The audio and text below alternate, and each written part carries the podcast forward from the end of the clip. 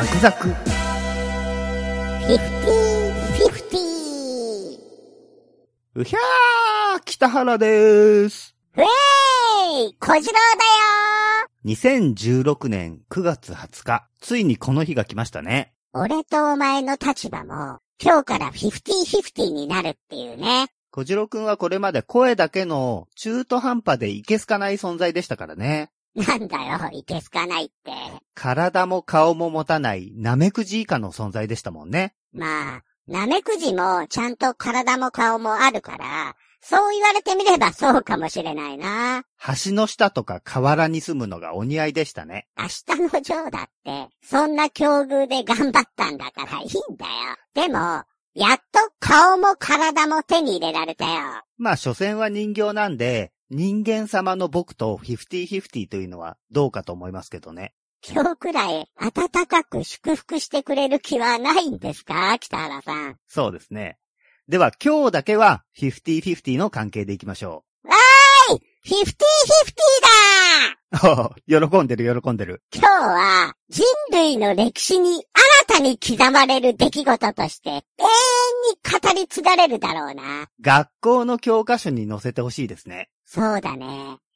歴史の教科書の後ろの方にな。いや、美術の教科書ですかね。うん、まあ、それが妥当というのはわかるけど、一気に作り物感が出てしまうからな。歴史上の人物の誕生として、お願いしたいところだな。北原さん、忙しい中、頑張って作業してくれて、本当にありがとう。忙しいのは自分の責任に負うところが大きいので構いませんけど、実際作業する時間がなくて2ヶ月も待たせてしまいました。新しい仕事を始めたばかりで、しかもあまり休日がないのにね。6月までにイラストも数枚描かなきゃならなかったし、事務的な手続きなんかも重なったんで、小次郎くんを作ることだけに時間を使えなかったんですよね。仕事が終わってから寝る前の時間にコツコツ少しずつ作っていきました。そうか。じゃあ、これからは、少しは睡眠時間も増える感じだね。そうですね。まあまたちょっと新しい仕事も入ってはいるんですけど、まあ、比較的余裕がある感じですかね。ほんとありがとうね、北原さん。大好き。僕も楽しんで作ったんでいいんですよ。第1回目をまだ聞いてない人のために説明するとね、北原さんに俺の体を作ってくださいってお願いしたんだよね。はい。小次郎くんは人形ですからね。人形と言いつつ、声だけの存在だったんだよね。そうなんですよね。そこがラジオの可能性でもあるんですけど。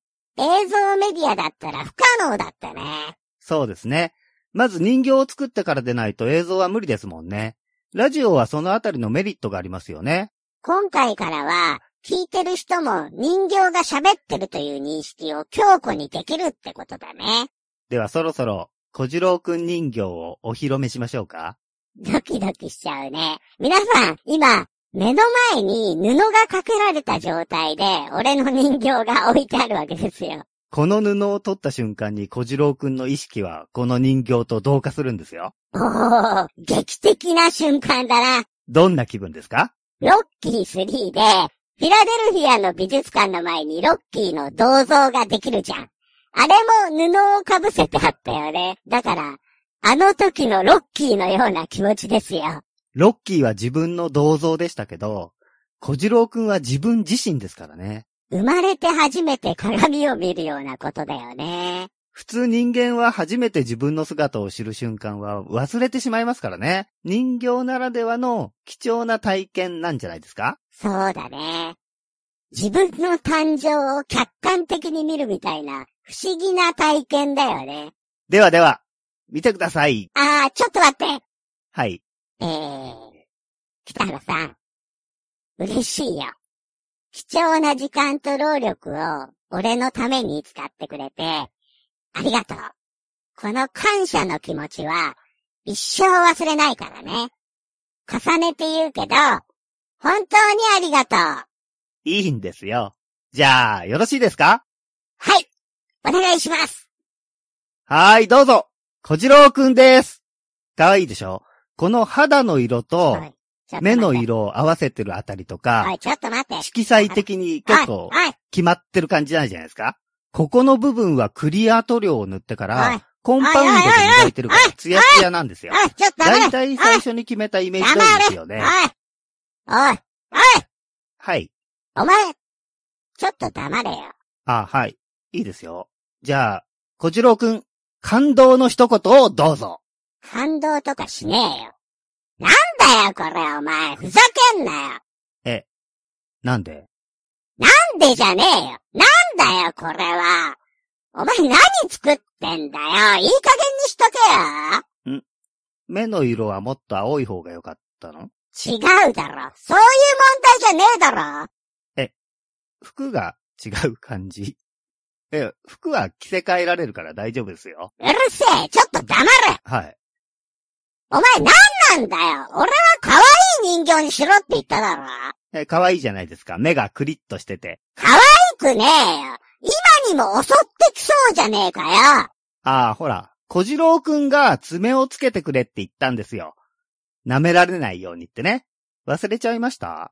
でもまあ、全体的には可愛さとかっこよさがうまくまとまってる感じでしょ？爪はいいよ。確かに、鍵爪つけろって言ったけどよ。そういうことじゃねえだろ。爪があったって可愛い風に作れんだろうがよ。ポケモンとかドラクエとかそういうやつあるだろ。そういうデザインのまとめ方ってもんがあるじゃねえかよ。なんだよ、この爪。めちゃめちゃ尖ってるじゃねえかよ。いや、可愛いですよ。可愛くねえよ。そうかな殺人鬼にしか見えねえだろ。なんか、ボロいマスク被ってるしよ。目見開いて叫んでるじゃねえかよ。狂人の表情だぞ、これ。二、三人殺してるような姿じゃねえかよ。だって、ただの可愛い人形じゃ面白くないし。だから、可愛くないって言ってんだよ。可愛い人形っていうのはな、ふわふわしてたりしてよ、女の子とかが思わず抱きたくなるんだよ。こんなもん、抱いたら噛みついてきそうじゃねえか。この布とか、裏側に虫とか湧いてそうで触りたくねえわ。このマスク、お前、外せよ。ええせっかく作ったのに？狂った殺人鬼にしか見えねえんだよ。怖えんだよ。じゃあ、時々つけてくれます？ああ、うるせえな。いいから外してみろよ。はい。これでいいですか？うわ、なんだこれお前。可愛い小次郎くん。怖えよ。そうかな？可愛いよ。お前ほんと殺すぞ。なんで？この肌の色とか、薬品中毒で死んだ死体みてえじゃねえか。お前、結局グリーンとブラックでまとめんのな。黄色とかオレンジとかが可愛くなんのによ。うーん、まあ、グリーンは好きです。こんな色の人間がいたら怖いだろ。こんなケミカルなグリーンでよ。ゾンビみたいじゃねえかよ。メロンみたいで可愛いじゃないですか。お前、頭おかしいんじゃねえのかこれのどこが可愛いんだよ梅津和夫のあの、人形の漫画あったじゃねえか、あれ。なんだ、あれは。あお前、説明しろ、ほら。願いっていう漫画の木目くんのことでしょ？あれは気持ち悪い人形でしたよね。友達のいない主人公の少年が、友達として人形を作るんですけど、どうしてあんなに気持ち悪い人形を作ったのか本当に謎なんですよね。まさにお前が同じことをしてるんだけどな。いいから、もう、マスクをつけとけよ。怖すぎるわ。やっぱりこのマスクあった方がいいでしょ？バカか、お前。いいわけねえだろ。そのマスクがいいんじゃねえんだよ。その素顔が不気味すぎて見ていたくねえだけだよ。お前何作ってんだよ、こんなの。ダメだろ、こんなのもう。作り直せよ。嫌です。なんでだよ。こんな不気味なもん作ったお前が悪いんだろ作り直せよ。可愛いもん。可愛くねえろ。まあ、これからまた作るのも大変なのはわかるから、じゃあそれはいいよ。でもお前、謝れよ。嫌です。あ、なんだこいつ。反省なしかよ。素敵な可愛い人形です。綺麗な心で見ないで、荒探しみたいな見方をするから可愛く見えないんです。お前。ああ、もういいよ。じゃあ、こっちでキャラ変えるからな。えー、変なことしちゃダメですよ。うるせえ。キャラ変更。どんな風に変更するんですか？前に、俺のプロフィール作っただろあれ全部なしな。これから作り直すからよ。お前また質問しろよ。プロフィールを？そうだよ。ほら、早く聞けよ。前みたいに？そうだよ。早くしろよ。前のプロフィール面白かったじゃないですか。もうこの姿に合わせていくしかねえだろ。お前のせいなんだから、ほら、早くしろよ。えー、じゃあ、出身地は？地獄。地獄？地獄だよ。地獄から来たんだよ。地獄から蘇る、タイガーマスクの白い牙。タクじゃねえよ。俺と関係ねえじゃねえかよ。地獄の底から、蘇る。誰がアイアンキングだよ。何地獄縛りで歌い続けてんだよ。あの子が振っていた真っ赤なスカーフ。シモン・マサトと水木一郎と佐々木勲かよ。アニソン御三家揃えてんじゃねえよ。しかももう地獄関係ねえじゃねえかよ。電流火花が体を走る。ヒデユキとか若干マニアックなところ加えてんじゃねえよ。プロフィールだよ。もっとガンガン聞いてこいよ。血液型は？知らねえ。わからねえ。もう殺した相手の帰り地で血まみれだからどれが自分の血液なのかわからねえ。笑ってんじゃねえよ。えー、趣味は？人殺しおお年齢は？10万50歳。あ、じゃあ僕も10万49歳。何便乗しようとしてんだよ。お前はどうでもいいんだよ。職業は？人殺し。おー、仕事が趣味なんですね。仕事の鬼ですね。うるせえな。地獄の悪鬼だよ。じゃあお得意の殺人テクニックみたいなのはあるんですか？それはこの爪だろ。おー、爪で切り裂くんですね。もうズタズタにな。命乞いをする子供をぶっ殺すのが好きなんだよ。ひどいですね。なんか技とかないの？技かよ。ベアアタッククローとかね。ベアタッククローシュッシュッおー、危な。怖っ。シュンシュシュンシュンシュンシュンシュシュンシュンおー、やばい、やばいやばい。殺されちゃう。ある程度攻撃して、相手の体力を削ったら、いよいよ必殺技の発動だよ。おー。スペースフライングフェルクロードギャーガガガガガガガガガガガガーおー、すごいすごい。回転してる。ガガガガガガガガガガうわー、痛い痛い痛い痛い。半径500キロのすべての物質が消滅するパワーだぞ。それは怖いですね。ダーラードガーバーンダーダーうんやっぱり、爪をつけて正解だったな。誰にも舐められませんね。基本的に殺す気満々の危険人物ですからね。そうだよ。この世のあらゆる災いをもたらす悪魔だよ。小次郎くんさっきからそういう恐ろしい設定を積み重ねてますけど、おうその設定を前提に小次郎くんを見てると、そういうつもりで頑張ってるちびっこ悪魔っぽくて可愛いですね。うん、まあ、実は、俺も爪で攻撃してると、その姿とか結構可愛いんじゃないかと思ってたわ。まあ、つまりは比較の問題なんですよね。どういうことだ？それは。小次郎くんが殺人鬼としてね、13日の金曜日のジェイソンとか、ハロウィンのマイケルとか、そういう殺人鬼と比べれば、小次郎くんなんか可愛いもんですよ。まあ、ちっちゃいしな。ルックスもあそこまで恐ろしげではないな。可愛いでしょ？まあ、考え方次第ではそうなるかな。視点を変えればそのものの本質すら変わって見えるわけですよ。おちょっと気に入ってきたんじゃないですか？う。うん。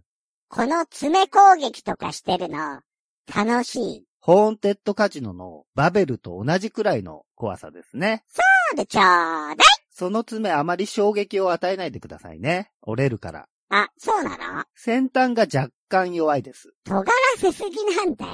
尖ってないと攻撃力低くなるじゃないですか。うん、まあ、そうだよな。諸刃の剣というやつだな。いやー、気に入ってもらえて僕も作った甲斐がありましたよ。おお、え？うん気に入ったのか俺は、えー、まあ、人を選ぶ可愛さかもしれないけどな。まあ、いいよ。ありがといやー、照れるなう。お前、褒めてはいねえだろ。いつか僕に感謝する日が来ますよ。そうかな。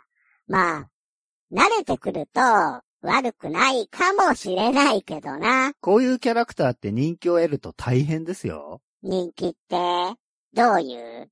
ふなっしーみたいな感じですよ。ああ、ふなっしーな。キャラクターグッズの会社の方、ご連絡をお待ちしております。マジか。製品化されちゃうんだ。僕らは何もしなくても、著作権料だけいただけます。人儲けできるな。人儲けどころか大金を稼げますよ。人気を得たキャラクターというのは、金の卵を産むガチョウみたいなもんですからね。儲かっちゃうんだな。石森章太郎先生も仮面ライダーでビルを建てたし、斎藤隆夫先生もバルムワンで出版社を立ち上げましたからね。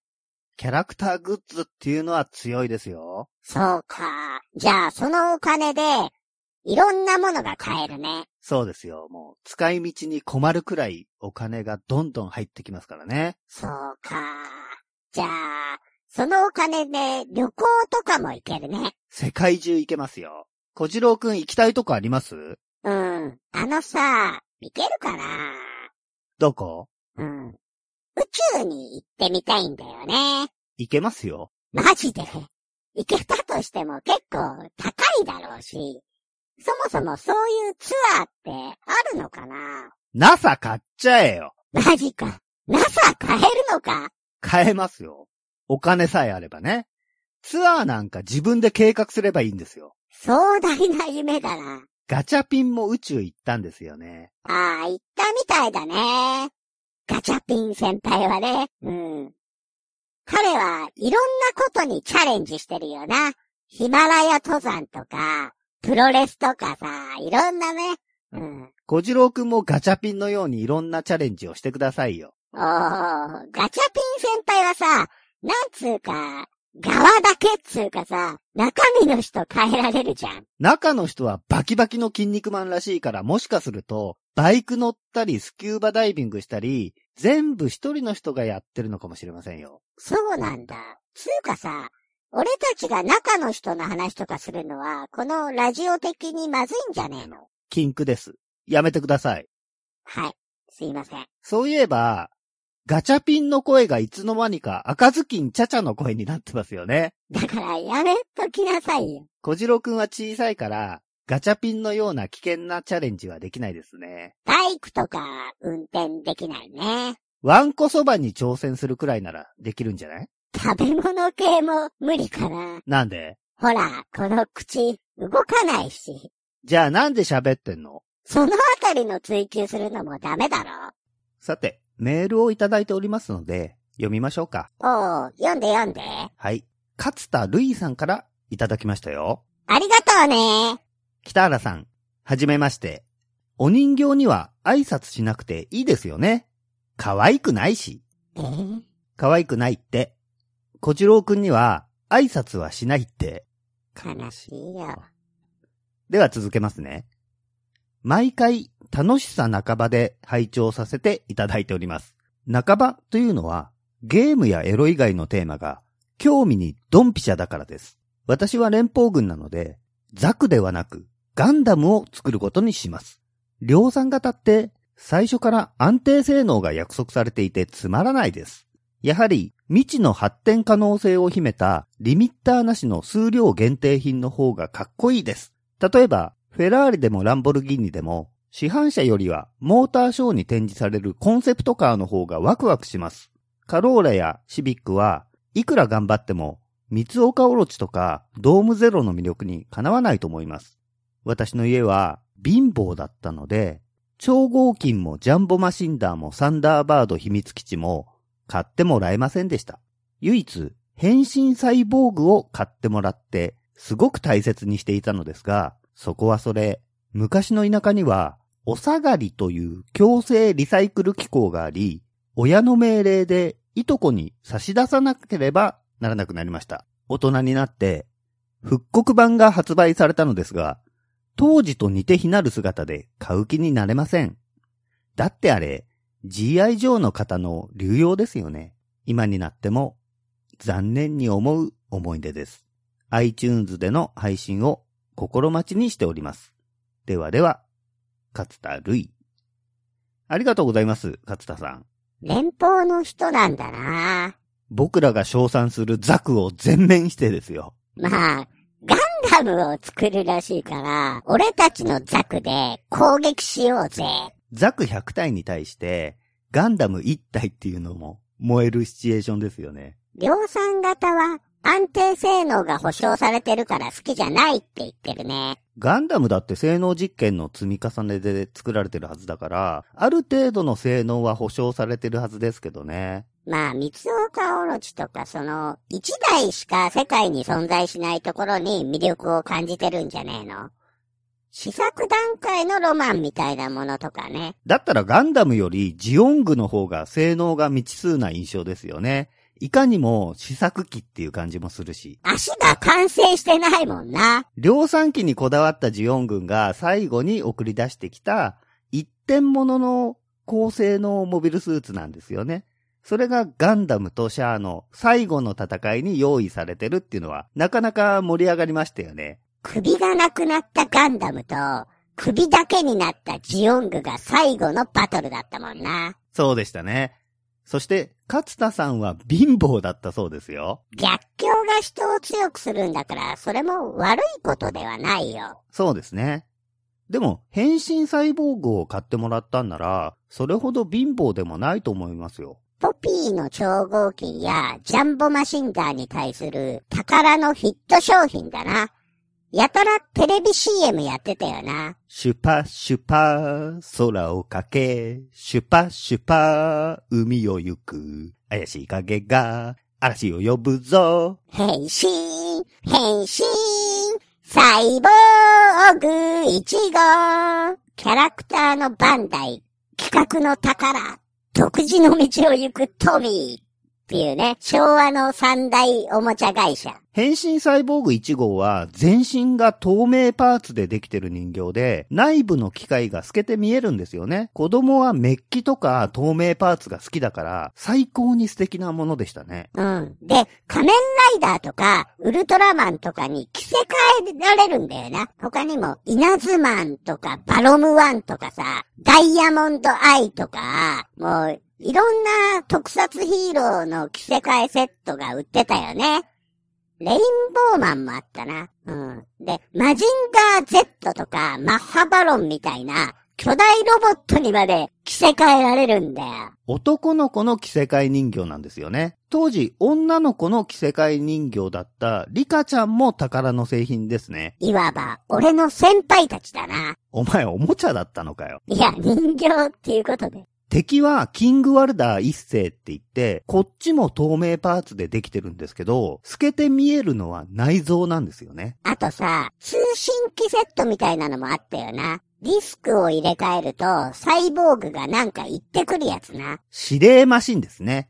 やはり透明パーツでできてるおもちゃで、小さいレコードでサイボーグとキングワルダーが戦ってる音声とか聞けるんですよ。こないだ、戦争時裏の商店街のおもちゃ屋に売ってましたよ。売ってんのかよ。浅草、侮れねえな。サイボーグジャガーっていうペットもいて、これも着せ替えできるんですよね。少年サイボーグっていう弟も出てたよね。昭和の名作おもちゃですよね。勝田さんは田舎の風習で親戚に進呈させられたようですよ。田舎、恐ろしいな。子供の夢というか、ロマンを献上しなきゃならないのかよ。隠し念仏とか、ムサカリエマとか未だに行われる回帰ゾーンですからね、田舎は。旅行者を殺して食肉にする精肉業者がいたりね。でもね、僕は変身サイボーグは中学生くらいまでは持ってましたけどね、経年劣化で黄ばんでくるんですよ。美しい透明パーツがだんだん透明じゃなくなっちゃってね。超合金とかもそうだけど、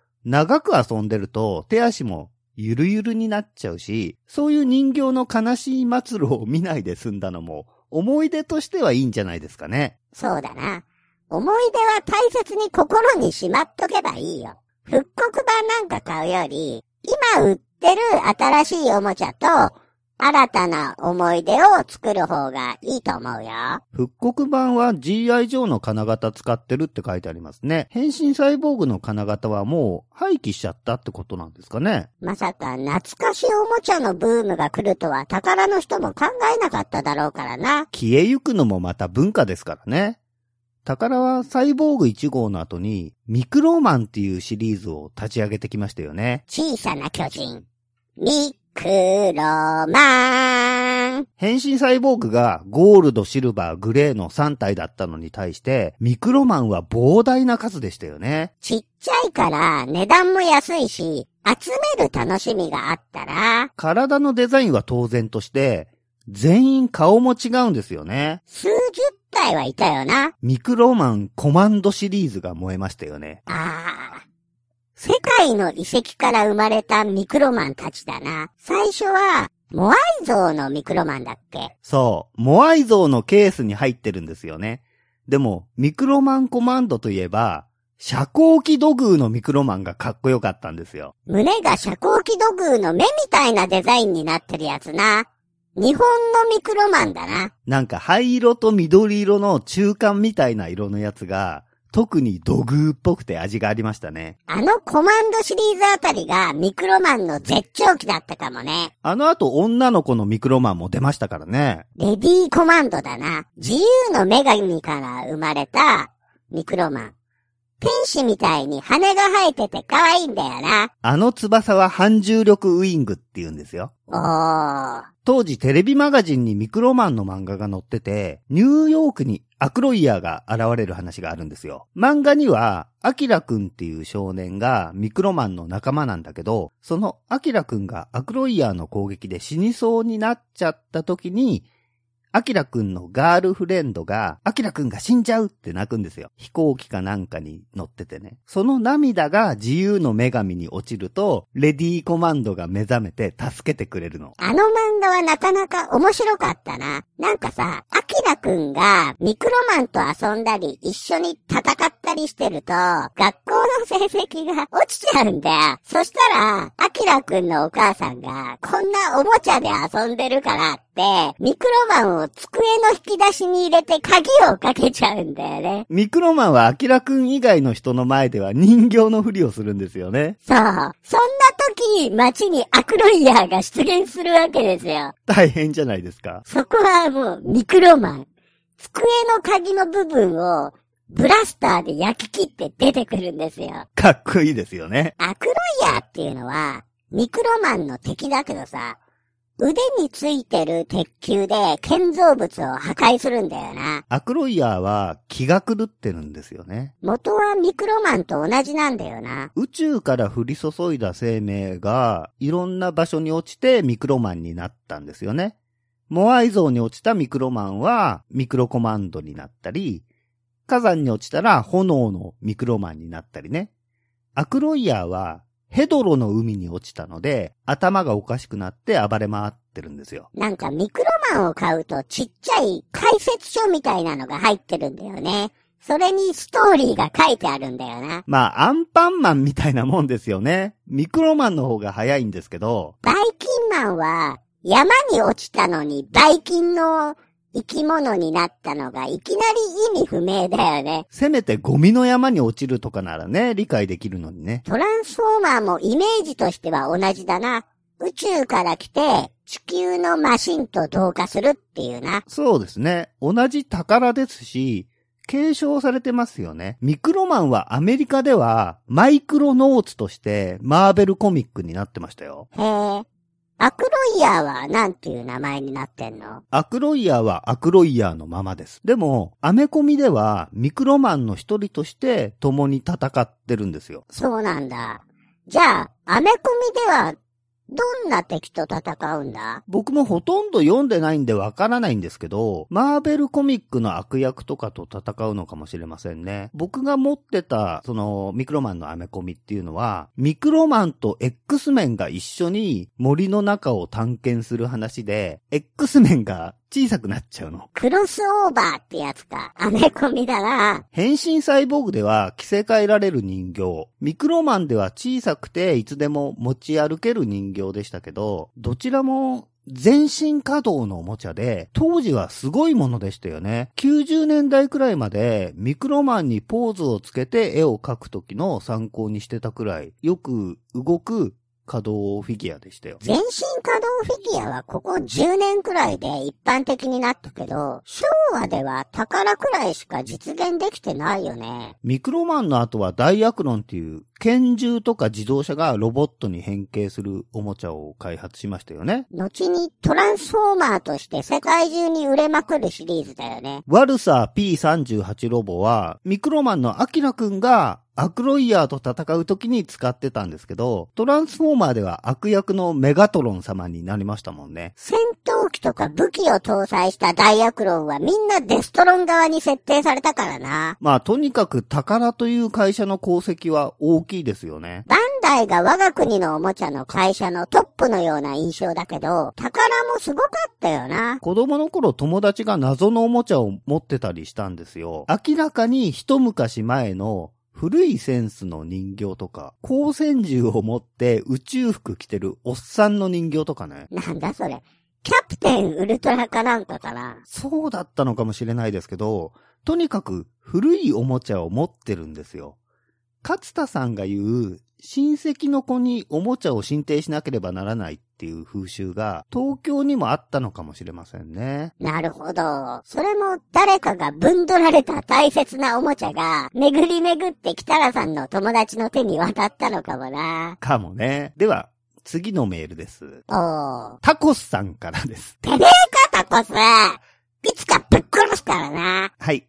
読みますよ。やっほー北原さん。バカ野郎、こちろうるせえな、タコス殺すぞ、この野郎絶対殺すからな。先日は小次郎くん人形を送っていただき、ありがとうございました。届いた箱を開けた瞬間、小次郎くんの顔を見て笑ってしまいました。なかなか予想外の顔で面白かったです。北原さんがおっしゃったように、デスクに飾るのにちょうどいい大きさで、早速、飾らせてもらってます。嫌なことがあった時は、全部小次郎のせいにして、怒りやイライラをぶつけ、罵倒してます。ザクザクは、筋肉スターと小川ローザの話が面白かったです。これからも昭和の文化やいろいろな話を聞かせてください。小次郎、調子に乗んなよ、タコス。てめえこそ調子こいてんじゃねえぞ、こら。仲良くしなさい。小次郎くん人形飾ってくれてるみたいですよ。タコスさん大事にしてあげてくださいね。罵倒してるって言ってるじゃねえかよ。筋肉スターと小川ローザが良かったんだって。筋肉スターがもしお好きなら、筋肉を鍛えた人たちについて話すラジオを配信する予定もありますので、そちらも聞いてくださいね。おう、あれをついにやるのか。やりましょ筋トレを始めた勢いで思いついた企画だな。う。その通りです。タイトルは、バキバキ。筋肉バキバキだな。どんな話をすればいいんだろう。とりあえず、ダイナマイトキットとか、シュワルツネッカーとかですかね。マイク・タイソンも面白い人生を送ってるよ。初代タイガーマスクもいいですね。だったら、伊達直人についても話さなきゃな。超人ハルクも欠かせませんね。10月から新しいタイガーマスクのアニメもやるからな。そうなんですよね。まあ、なるべく早く配信しましょう、バキバキ。だってよ、タコス。そっちも聞けよ。はい。では、最後のメールですね。おう。桜井ゆきかずさんかな光一さんかなえー、桜井さんからいただきました。桜井さん、ありが楽しく拝聴しております。最後に、ウジ虫どもは不愉快です。とう。うん。だって。それだけ？そう。これは小次郎くんが答えたら、ウジ虫どもっていうのが不愉快なんだって。うん。まあ、そうだろうな。うん。不愉快なことを言ってるわけだからな。そうですね。ちょっと言ってみて。ごきげんよう。ウジ虫ども。ダメですよ、それじゃ。何がダメなんだよ。ウジ虫ちゃんって言わなきゃ。ごきげんよう。ウジ虫ちゃほらね。ん何がホラネなんだよ。不愉快じゃないでしょ別に不愉快でいいんだよ。まあそうなんですよね。っていうかさ、おう。桜井さんは不愉快だからやめてほしいって言ってるのか、不愉快だからもっとやってほしいのか、どちらか書いてくれないとちょっと意味がわかりませんよね。短いからな。いくつかの可能性がありますよね。おう。ウジ虫が嫌いだから、その言葉を聞きたくないので不愉快なのか、うん。あるいは桜井さんがウジ虫なので、ウジ虫どものどもっていう言い方が見下されているようで不愉快なのかも。桜井さんは人間だから、僕はウジ虫じゃないっていう意味で不愉快なのかもよ。うん、どれでしょうね。さあ、わかんねえな。そういうのをやめてほしいのか続けてほしいのかがわかりませんね。どっちかなまあ、やめないけどな。そうですね。でも桜井さん、ご意見ありがとうございました。いずれにしろ不愉快なことは確認できたからな。そこが大事ですよね。桜井さんは楽しく聞いてくれてるとも書いているので、総合的に楽しめるなら聞いてください。好みでないなら聞かない方がいいんじゃないですか？俺は不愉快なものが大好きなんだよ。僕もです。ホラー映画とか大好き。殺人鬼とか怪物とかね。そのあたりのものは、お前の人生そのものだからな。仕事にしてますからね。あと、モンティパイソンとか、ブラックな笑いね。差別ネタとかも大好き。モンティパイソンはイギリスのコントだから、貴族階級を小馬鹿にしたり、逆に貧困層を馬鹿にするギャグが多いよね。あと、アメリカの身体障害者差別ネタね。我が国では許されないあれだな。シンプソンズとかね、なかなかブラック。シンプソンズって、黄色い顔した家族のカトゥーンだろ。どんなギャグがある？例えば。シンプソンズ一家が家族で野球場に観戦しに行くと、お父さんが身体障害者を指さして、見て見て、あの人足がないよってはしゃいだりするの。ああ、シンプソンズのお父さんってバカなんだよね。天才バカボンの親父みたいな、大人なのに子供みたいな行動をとるっていう冗談ですよね。子供が身体障害者を馬鹿にすればお父さんがたしなめるっていうものなんだけど、シンプソンズでは一家の長であるお父さんがやるから家族が困るっていう、そういう冗談ですよね。アメリカのアニメだと、サウスパークもなんかブラックだったよね。人種差別とか多いですよね。医者が手術してんの。そんで、ナースにメスとか、監視とか、手術道具をこう指示するんだけど、ナースが何も渡してくれないんだよ。医者が、君なんで渡さないんだ？って聞くと、ナースが、だって先生、私手がないんですっていうの。面白いね。アメリカは身体障害者好きだよね。あー、WWE のあれとかね。ああ、ザック・ゴーエンだろ？そう。アメリカのプロレス団体に WWE っていう団体があって、この団体っていうか企業は試合内容よりストーリーが注目される傾向があるんですよ。彼らのプロレスにはシナリオがあってライターがいることも公表されてるんですよね。彼らは自分たちの活動をプロレスではなくスポーツエンターテイメントとしてるんです。男子レスラーはスーパースター。女子レスラーはディーバって呼んだりね。正統派のプロレスを見せる傍ら、汎用性の高い娯楽として小プロレスを送り出してるんですね。映画俳優のザ・ロックも WWE 出身だよな。俳優としてはドウェイン・ジョンソンっていう名前でやってるけど、俺たちのような奴らはザ・ロックと呼び続けてるよね。ガーディアンズ・オブ・ギャラクシーのドラックスも、デビッド・バウティスタっていう WWE 出身の人気レスラーですね。ザック・ゴーエンの話なんですけど、彼は奇跡の少年とか呼ばれてる片足のないレスラーなんですよね。片足がないけど、どうしてもプロレスラーになりたくて努力した結果、まあ、超メジャーな WWE と契約できたんだよな。そんなザック・ゴーエンを車椅子に縛り付けて階段から突き落としたやつがいるんですよね。ブロック・レスナー。プロレスでは悪役をヒール、えーヒーローをベビーフェイスって言うんですけど、ブロックレスナーはヒールなんです。ー。あれこそヒールだな。試合会場のモニターに車椅子に縛り付けられたザック・ゴーエンを階段から突き落とそうとしてるブロックレスナーが映るんですよね。会場には、ザック・ゴーエンの母親も来てるのが、WWE らしいよな。WWE はレスラーの家族もストーリーの中に取り込みますからね。それでオーナーが止めるのも聞かずに突き落としちゃうんですよね。まあ、笑えないよな。全然笑えない悪い冗談なんですよ。ザックを突き落とした後の、ブロックレスナーの高笑いがすげえんだよな。邪悪。まともな人間のやることじゃないわけですよ。シナリオがあると知ってても、なんていう恐ろしい男なんだと、多くの人が感じるような残虐なシーンなんですよね。人間的な感情を持ち合わせていない悪魔のような男だよ。うんつまり、これこそがブロックレスナーや WWE の狙いなんですよ。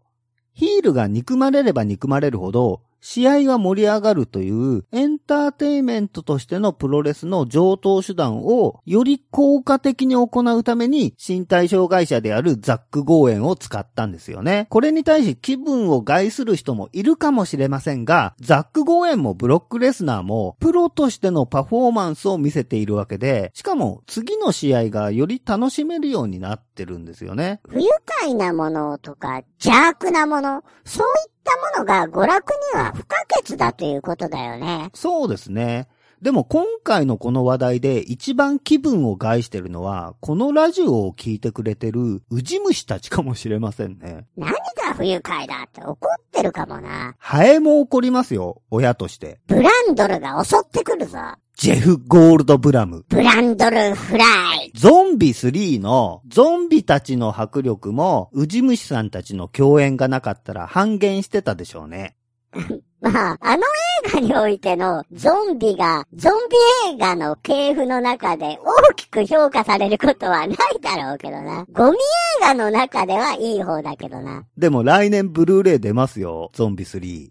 マジか。ゾンビ3のゾンビって、骸骨っぽくて悪くないですよね。まあ、お面をかぶってるよな。特殊メイクではないよね。ジョージ・エロメロが撮ったゾンビというアメリカ映画があって、イタリアのルチオ・フルチがゾンビ2っていう映画を撮ったんですよね。ロメロのゾンビとは全く無関係なやつな。日本ではサンゲリアっていうタイトルで公開されたんですけど、ロメロのゾンビに並ぶゾンビ映画の傑作ですよね。サンゲリアこそゾンビ映画の最高傑作とするゾンビファンも多いよな。そう。そして同じくイタリアでゾンビ3という映画が作られちゃうんですよね。アンドレア・ビアンキっていう監督が撮ったゴミ映画な。ゴミ映画なんだけど、なぜか何度も見たくなるんですよね。一方で、ルチオ・フルチのゾンビ2の続編のゾンビ3も作られちまうんだよ。日本公開タイトルはサンゲリア2ですよね。現代はゾンビ3だから、イタリアにはゾンビ3という映画が2本もあるんですよね。もう、イタリアの映画界は何をしたいんだっていう感じだよな。ロメロのゾンビにあやかって、勝手にシリーズ化してるんですけど、そもそもロメロのゾンビは、ドーン・オブ・ザ・デッドっていうタイトルですしね。いろいろ意味不明な感じだよね。イタリアのホラー映画でのウジ虫の立ち位置はかなり高いですよね。ああ、そうだな。サスペリアのウジ虫のシーンは素晴らしいよね。ダリオ・アルジェントのサスペリアね。天井にウジがいっぱいいてね。名シーンだよな。ゴブリンの音楽が騒がしく鳴り響いて、ウジのアップ。ヒロインがブラシで髪をすいてると落ちてくるんですよね。ポトッポトって髪の毛に。同じアルジェントのフェノミナでは、ジェニファー・コネリーが、ウジ虫がいっぱい湧いてる死体がこう、転がってる水槽に落っことされるよね。ああ、でもあれ本物のウジじゃないからダメ。骸骨のアップでは本物のウジ使ってるけどな。アルジェントは映画の中ではヒロインを散々ひどい目に遭わすけど、俳優には優しいんでしょうね。その点、ルチオ・フルチは鬼畜ですから、いいですよ。それは地獄の門の話ですね。そう。地獄の門、ウジの嵐。ウジの台風。主演女優、ウジだらけ。芸術ですね。アートという言葉は、ルチオ・フルチにこそふさわしい。ビヨンド。墓地裏の家。ゾンビとね、ウジ虫ね。ビヨンドでは、蜘蛛が人間を食べるシーンがあるよな。本物の蜘蛛でしたね。芸術ですね。もうホラー映画について話すラジオも配信しましょう。マジか。タイトルは、ドロドロ。ザクザクとバキバキとドロドロ。ザクザクバキバキドロドロ。ライトオフとか、イットフォローズとか、昨今のホラー映画についてより、明らかに70年代から80年代の映画の話に偏りそうだな。ルチオ・フルチとかクローネンバーグが大活躍した時代ですからね。ここ20年くらいのホラー映画とは伝わってくるエネルギーが違うもん。ゾンビ3みたいなゴミ映画も無数に見れたしな。そうそう。で、話を戻しますと、ウジ虫っていうのは皆さんが思うより素敵な存在だということですよ。釣りの餌でも使えるしな。刺足ですね。金梅のウジ虫ね。練り絵よりよく釣れますよね。なんか、ウジ虫がだんだん好きになってきたよ。そうですね。家にいたら嫌だけどね。まあ、多くのリスナーは人間だと思うから、人間に対してウジ虫呼ばわりは一般的には悪口だよな。でもメタルのライブ行ったらお客さんなんかお前ら扱いですよ。俺もタコスにバカ野郎とか言われてるから、まあいいんじゃないの？これからも僕らをどんどん罵ってほしいですよね。俺なんか地獄から来たしな。殺人鬼だし。僕だって結構悪いことしてますよ。へえ、どんなことしたの？ゾディアック事件の犯人は僕です。えー、マジかよめちゃめちゃ凶悪な連続殺人犯じゃねえか。そうですよ。俺なんかもっとすごいぞ。おお。どんな悪いことしたの？日航機を墜落させたのは俺です。それは、ダメだよ。あ、ごめんなさい。苫前三家別事件の犯人は僕ですよ。マジか。あれは人食い熊の事件じゃなかったのかよ。僕です。8人食い殺しました。俺なんかもっと殺してるぞ。へえ、どんな？東日本大震災を起こしたのは俺だよ。それは、ダメだよ。ごめんなさい。皆さんまたメールください。勝田さんのメールに、エロとゲームは興味ないって書いてあったな。では今後はよりエロとゲームの話題を取り入れていきましょうか。当然そうなるな。見聞は広げていった方がいいですからね。興味のない話題こそ聞いてください。今回は小次郎くん誕生会ということで、小次郎くんはテンション高かったですよね。怒ってただけだけどな。怒らないでくださいよ。うん。俺の姿もだんだん可愛く思えてきたから、いいよ。こっちを見ないでくださいよ。怖いから。お前な、最後に告知をさせてもらっていいですか？いいよ。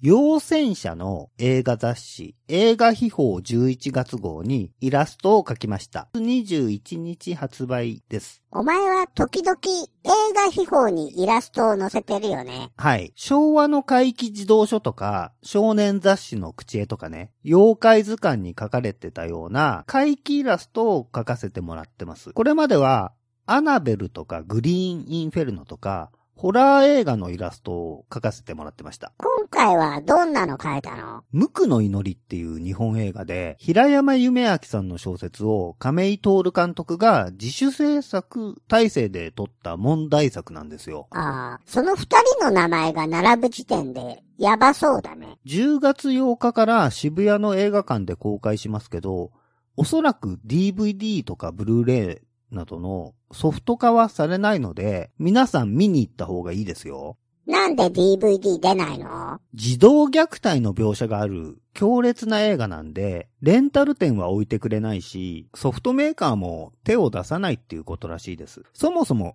映画は1年前に完成してたんですけど、買い手がつかないほどすごい映画なんですよ。でも、エイリンは通ったんだよな。そこは監督のアイデアで、営林審査が通らないような描写はうまく処理してるんですよ。じゃあ、原作とは違う感じの描写があるんだ。そうですね。でも、亀井徹監督は平山夢明さんの小説の反骨精神にもこだわって、妥協のない映画にしてるんですよ。それゆえに、すごい映画になってるんですけど、昨今の社会にルフしてる薄っぺらいモラルのために、あえて自主制作の体制でしか、この企画は実現しなかった。だからそういっった形で挑んだようです。映画を見る気もないくせに、苦情だけ呈する輩がいるからな。そういうクズどものおかげで、いろんな面白い企画も潰されてるんでしょうね。今回の無垢の祈りは、そういうものと戦ってる映画と言えるでしょうね。どんなストーリ義理の父親に虐待を受けてるふみちゃんっていう少女の物語で、傷だらけだから学校でもお化けっていじめられてるみたいなね。同時に近所で連続猟奇殺人事件が起こってるっていう、そういう感じの話。ーお母さんは守ってくれないの？お母さんは新興宗教にハマってます。マジか。まあ相当すごい映画なんで、不愉快なものなどを楽しめない人は覚悟して挑んでください。予告編も公開されてるんですけど、映像もいいですよ。薄いグリーンのフィルターがかかってるような映像で。僕は怪奇イラストを描くとき、グリーンを基調に色を塗るんですけど、それは僕にとってグリーンは死のイメージなんですよね。だから、今回はグリーンを基調にした映像の無垢の祈りだから、映画秘宝の編集部の田辺さんが僕にイラストを描かせてみようと思ってくださったんですしょうね。ああ、なんかお前いつもグリーンに塗ってるよな。つうか、黒とグリーンの絵の具ばかり使ってるんだろどうせ。俺もグリーンにされてるしな。グリーンに少し青とか黒なんかを混ぜて色を作ってますよ。無垢の祈りのグリーンと僕のグリーンは明度とか色味は違うんですけど、監督も原作者も僕のイラストは見るだろうから、そういう意味で今回はいつもより緊張しましたね。アナベルのイラストとか、配給会社の宣伝部は見てても、それを撮ったジェームズ・ワン監督は見てないだろうしな。日本映画の場合はそこが気を使うし、同時に監督に喜んでもらえるような絵になったらって思うと、やりがいも出ますね。そういうわけで、前回の配信から2ヶ月経ってしまいました。すみませんでした。いや、俺に謝れよ。リスナーなんかどうでもいいんだよ。ごめんなさい。俺はこの夏は、お前が絵を描いてるのをずっと見せられてたよ。地獄だよ。ずーっとお前の机の上に立たされてるんですけど、これは人形虐待だぞ。うるせえな。じゃあ、ベランダから落とすぞ。すみません。トイレに置くぞ。あ、トイレはきついです。すいません。ずっとそこに立ってろ。はい、すいません。立ってます。今回は小次郎くん誕生ということで盛り上がりましたね。おもちゃとか、ウジ虫の話も盛り上がったな。そうですね。じゃあ、このあたりでお開きにしますか。そうだな。この爪で無差別に女や子供を切り裂きに行くわ。それでは、今回はこの辺で。ごきげんよう。うじ虫ども。ごきげんよう。ウジ虫ども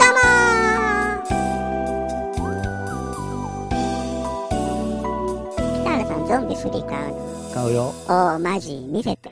うん。